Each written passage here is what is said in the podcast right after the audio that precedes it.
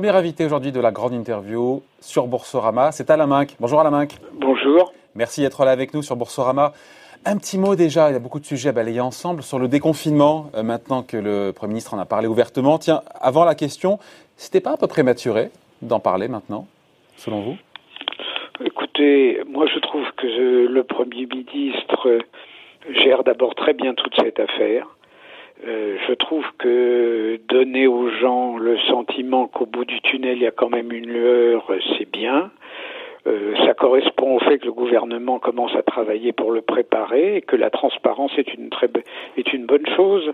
Et là vraiment, je trouve que, comme disent euh, les enfants, votre question, pardon de ma vulgarité, encule un peu les mouches. C'est vrai. Bon. Et cette question sur le sur le déconfinement, encore une fois, qui s'annonce quand même, c'est pas simple une phase de déconfinement. Ben, c'est extraordinairement compliqué. C'est beaucoup plus compliqué de faire sortir les gens que de les y faire entrer. Bon, donc c'est normal de prendre plusieurs semaines pour se préparer. Il n'y a pas d'exemple dans l'histoire claire parce que l'affaire chinoise est tout à fait différente. C'était une région, ce n'était pas un pays entier. Mais euh, nous allons bénéficier de l'expérience italienne parce que les Italiens, sans doute, commenceront à sortir euh, probablement un peu avant nous avec l'idée qu'on espère qu'on aura. Mais euh, si vous voulez, quand on dit des confinements, euh, on ne se rend pas compte au même moment que aujourd'hui il y a à peu près une moitié de l'économie française qui tourne, à peu près. Vous savez qu'un protocole a été signé dans le bâtiment et les travaux publics de manière à reprendre au moins partiellement à partir de cette semaine. Et on espère 30 à 40% Vous avez vu que Michelin va reprendre que le secteur automobile prépare sa, reprise. Or, le premier des déconfinements, c'est quand les gens vont au travail. Donc, euh, il faut mesurer qu'une une partie de la France est déjà en voie de déconfinement. On, aura, les, sa question se pose, les moyens justement de notre déconfinement avec la question de la disponibilité des, disponibilité des tests, la question du, vous avez vu, du tracking, du traçage numérique des personnes infectées? Il y a des vrais sujets là. Hein. Il y a des vrais sujets, mais ni vous ni moi ne sommes suffisamment experts pour aller contre, disons, le, le savoir commun et dominant, euh, qui est que, euh, bon, il y a eu des problèmes, des goulots d'étranglement, mais globalement, je trouve que le pays, quand même, réagit extrêmement bien. Moi, je suis par exemple extrêmement impressionné de voir qu'on a doublé de facto le nombre de euh, lits de réanimation par rapport au nombre théorique de lits. Euh, je suis admiratif de des gens, pas seulement des soignants, mais aussi des caissières de Carrefour, des éboueurs, des gens qui font tourner le pays. Donc euh, il ne faut pas avoir qu'une lecture à travers les difficultés ou à travers le pessimisme. Il y a une espèce de sursaut collectif qui est à mettre en regard de ça et qui est impressionnant. Après, on aurait tous, on rêve tous d'une reprise en V voilà, que les choses repartent rapidement. Et c'est vrai que Bruno Le Maire nous a surpris en disant qu'il, lui, ne misait pas sur une reprise rapide de l'économie. Vous en pensez quoi? Mais ça, je, je, partage tout à fait ce, ce, point de vue. Ce sera très différent. D'abord, le déconfinement sera progressif. Euh, il y a des activités qui, le, qui seront ouvertes plus tard que d'autres. Il y a des activités qui vont être quand même durablement endommagées comme le tourisme. Ce, n'est pas demain que vous verrez arriver par charter entier les touristes chinois.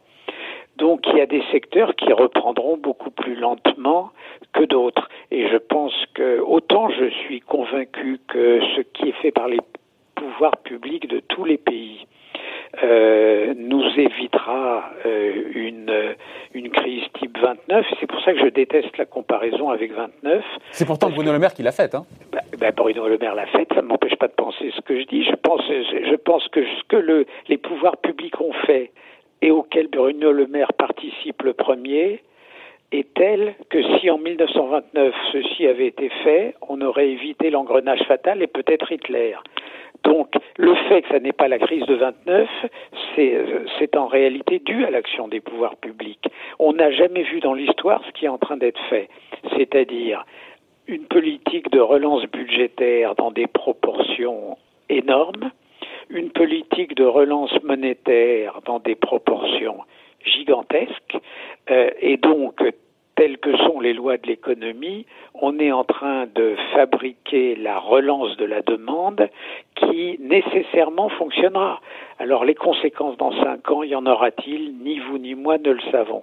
Mais l'action, la rapidité de réaction, et je ne parle pas que de la France, de l'ensemble des pouvoirs publics en Europe, et même aux États-Unis, nonobstant les hoquets de la gestion américaine, font qu'on évitera la crise telle que celle des années 30. Par ailleurs, quand on se met en référence à la crise de 2008, la crise de 2008, elle était moins sensible pour le grand public, mais elle était peut-être plus mortelle, parce que si le système bancaire avait sauté, il n'y a plus d'économie de marché. D'ailleurs, à la suite de cette crise, on a renforcé le système bancaire et celui-ci fonctionne parfaitement actuellement pour assurer la transmission euh, de la monnaie qui est créée et des déficits qui sont très légitimement faits. Mais après 2008, les Américains ont appuyé à la fois sur l'accélérateur monétaire et sur l'accélérateur budgétaire. Les Européens, pour une part prisonniers euh, de la doctrine allemande ont appuyé sur l'accélérateur monétaire, mais sont restés le pied sur le frein budgétaire. Là, l'Allemagne a envoyé par-dessus bord toutes ces règles. Donc les Européens, là, comme les Américains, vont appuyer et appuient sur le frein budgétaire et sur le frein monétaire. Et ça, c'est un gage de sortie de la crise, mais c'est euh, une sortie qui prendra nécessairement plusieurs mois, voire plus un an euh, ou 18 mois. Un an ou 18 mois avant d'avoir un retour à la normale, j'ai envie de dire, à la main non, on a les moyens. On a les moyens de le, de le gérer. Grosso modo, l'équation est assez simple. Le produit intérieur va sans doute tomber, je ne sais pas, entre 6 et 10% On sait que c'est 3% par mois de confinement. La création, le déficit budgétaire sera du même montant. Donc, la, la demande à travers les subsides de l'État se substituera à cette perte. Et donc c'est grâce à ça le tout alimenté par de la création monétaire. La création monétaire finance les États qui fabriquent la demande. Exactement. ben, grâce à ça, on remontera. Je suis incapable de vous dire si c'est en trois mois, certainement pas. Six mois, je pense pas vraiment. Mais je pense qu'entre 12 et 18 mois, on devrait récupérer une partie du coup de bambou que, a, que nous avons tous pris. Donc pour vous, en tout cas, les politiques économiques, qu'elles soient menées de manière budgétaire ou monétaire, elles sont là, elles sont au rendez-vous, elles sont bien dimensionnées, elles sont réactives. Euh, et c'est ce qui fait que, contrairement effectivement à 1929, euh, la sortie sera beaucoup plus positive. Absolument. Avec, vous parliez des banques qui sont en bonne santé, c'est une réalité. Après, quand on voit ce qui se passe aux États-Unis à la main, 10 millions d'Américains qui se sont inscrits au chômage en deux semaines, c'est du jamais vu. Oh, est-ce que, pardon, je veux pas être catastrophiste, mais si on se dit qu'il y a une envolée du chômage américain, c'est pas moi qui le dis, mais c'est la Fed, je sais, sais plus quel, quel gouverneur qui a dit que potentiellement il y avait 20 ou 30 de taux de chômage possible aux États-Unis, ça peut déclencher une crise bancaire parce que certains Américains pourraient être en difficulté sur leur crédit auto, leur crédit ou pas ou on, on oublie, on passe à autre chose. Non, non. D'abord, les Américains ont choisi un modèle différent d'une de, des Européens. Les Américains, en effet, mettent les gens au chômage, mais le, plan de euh, 1000 milliards de dollars, de 2000 milliards de dollars qui a été approuvé, donne des subsides aux gens au chômage. Le plan européen est tout à fait différent. Le plan européen est de choisir le financement du chômage partiel, donc les salariés restent dans les boîtes, financement par la puissance publique. Mais on n'est pas en 1930 où les gens tombaient au chômage et n'étaient pas aidés. Je veux dire, de ce point de vue, le plan Trump-Pelosi, c'est un plan Trump-Pelosi, choisit une voie qui est plus proche de la culture américaine, mais qui est quand même une voie où tous ces chômeurs, ou là une grande partie d'entre eux, seront, euh, seront aidés. Par rapport au point que vous soulevez des tensions éventuelles sur le système bancaire américain, chacun sait que la Fed mettra tout l'argent requis et elle ne cesse de le faire. Il y a 15 jours, tout le monde pensait que des mutual funds allaient tomber en faillite et que ce seraient des faillites retentissantes. Ces faillites n'ont pas lieu parce que la Fed, en réalité, achète tout. Tout. Donc les banques centrales, au-delà de la Fed, sont en train de nous sauver, finalement. Les, banques, centrales, les banques centrales et les gouvernements. Oui, mais les gouvernements mènent des politiques qui sont financées pour partie par les banques centrales. Par les banques centrales, absolument. Ah absolument. Et, d'ailleurs, ma question à la main, c'est intéressant parce que il y a un coût astronomique et heureusement, encore une fois, que les, gouvernements sont là et, mettent l'argent sur la table. Mais tous ces tombereaux de dettes, euh, c'est quoi? C'est la, BCE va en acheter, et les banques centrales vont en acheter un gros morceau, mais il faudra aussi les financer sur les marchés. Jusqu'à quel point les investisseurs vont suivre? La question se pose ou pas pour vous?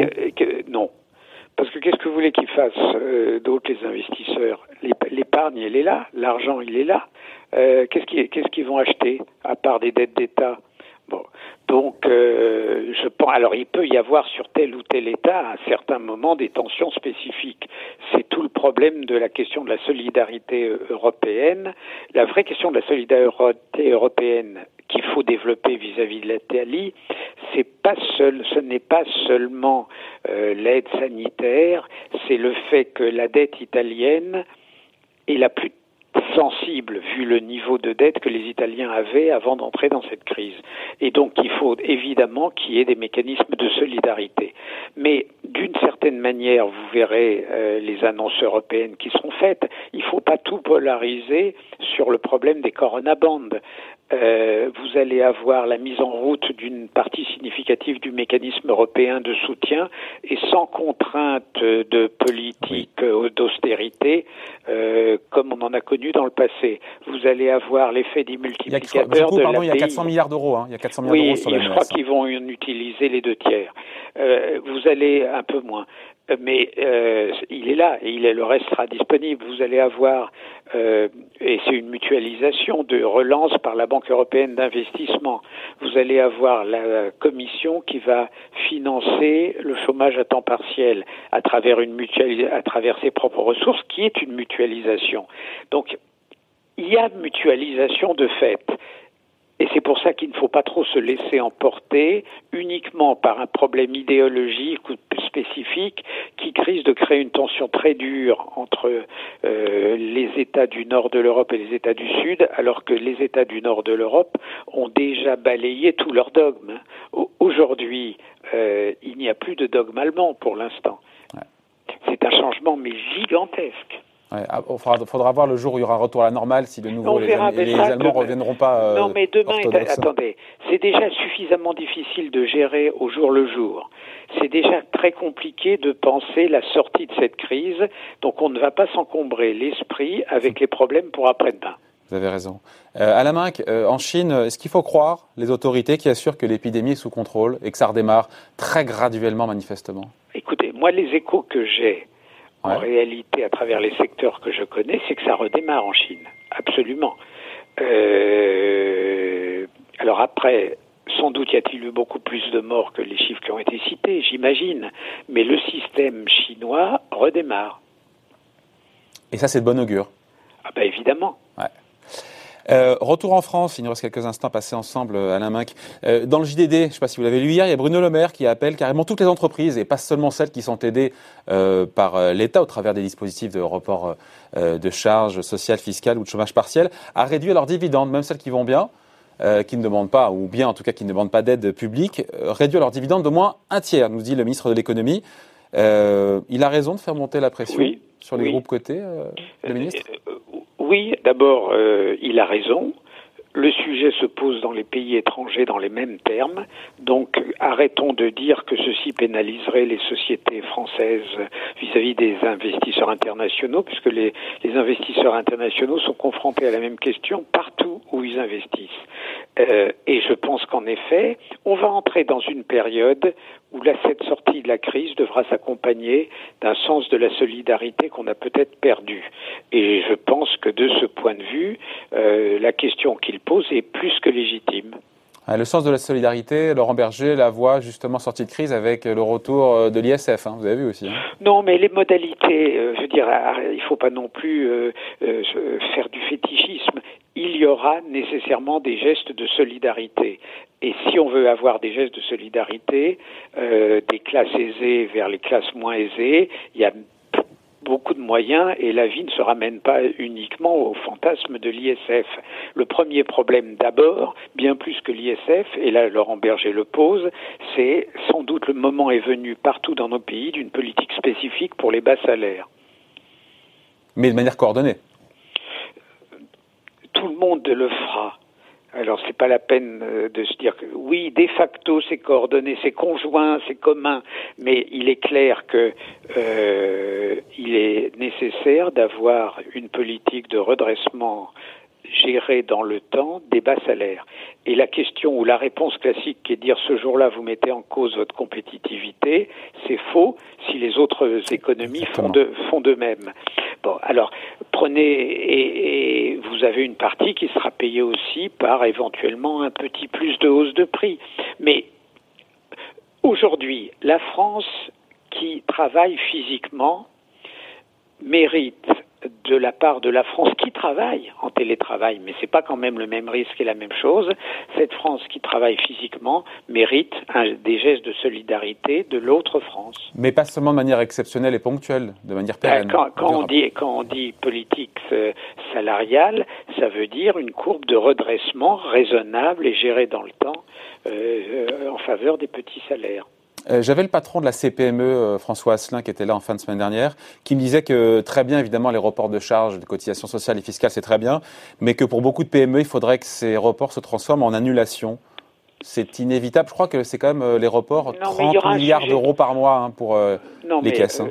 non, mais il y aura un sujet qui viendra avec la reprise de renforcement temporaire de fonds propres de toute une partie du tissu économique que l'État sera amené à faire dans un partage où il, il, il, fera des fonds propres, mais où il ne prendra pas, Dieu merci, le pouvoir.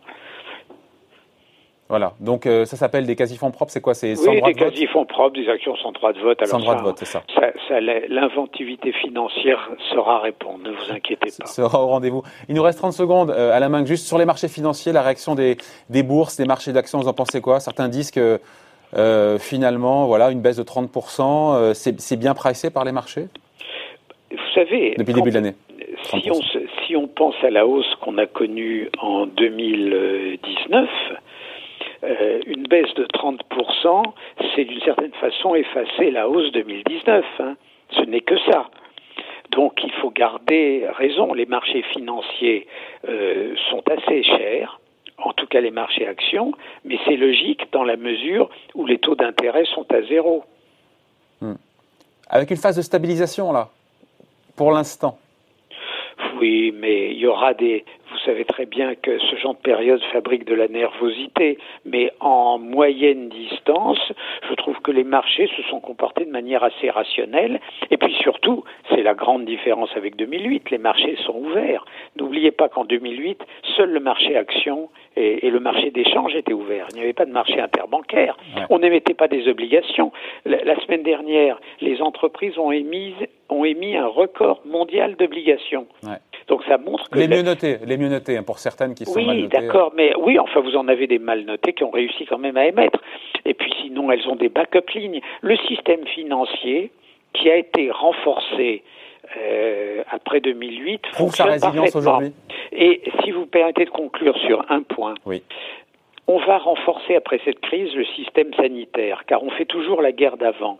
Mais faire la guerre d'avant, c'est formidablement utile. On, survit à la crise sanitaire parce que on a renforcé le système financier après la crise financière. Et vous verrez qu'à la prochaine crise, qui sera d'une autre nature par définition, eh bien, on survivra parce qu'entre-temps, on aura renforcé le système sanitaire. Faire la guerre d'hier, c'est quand même préparer la guerre de demain. Bon, merci d'avoir été avec nous à la main. Merci, au revoir. Bonne journée, au revoir.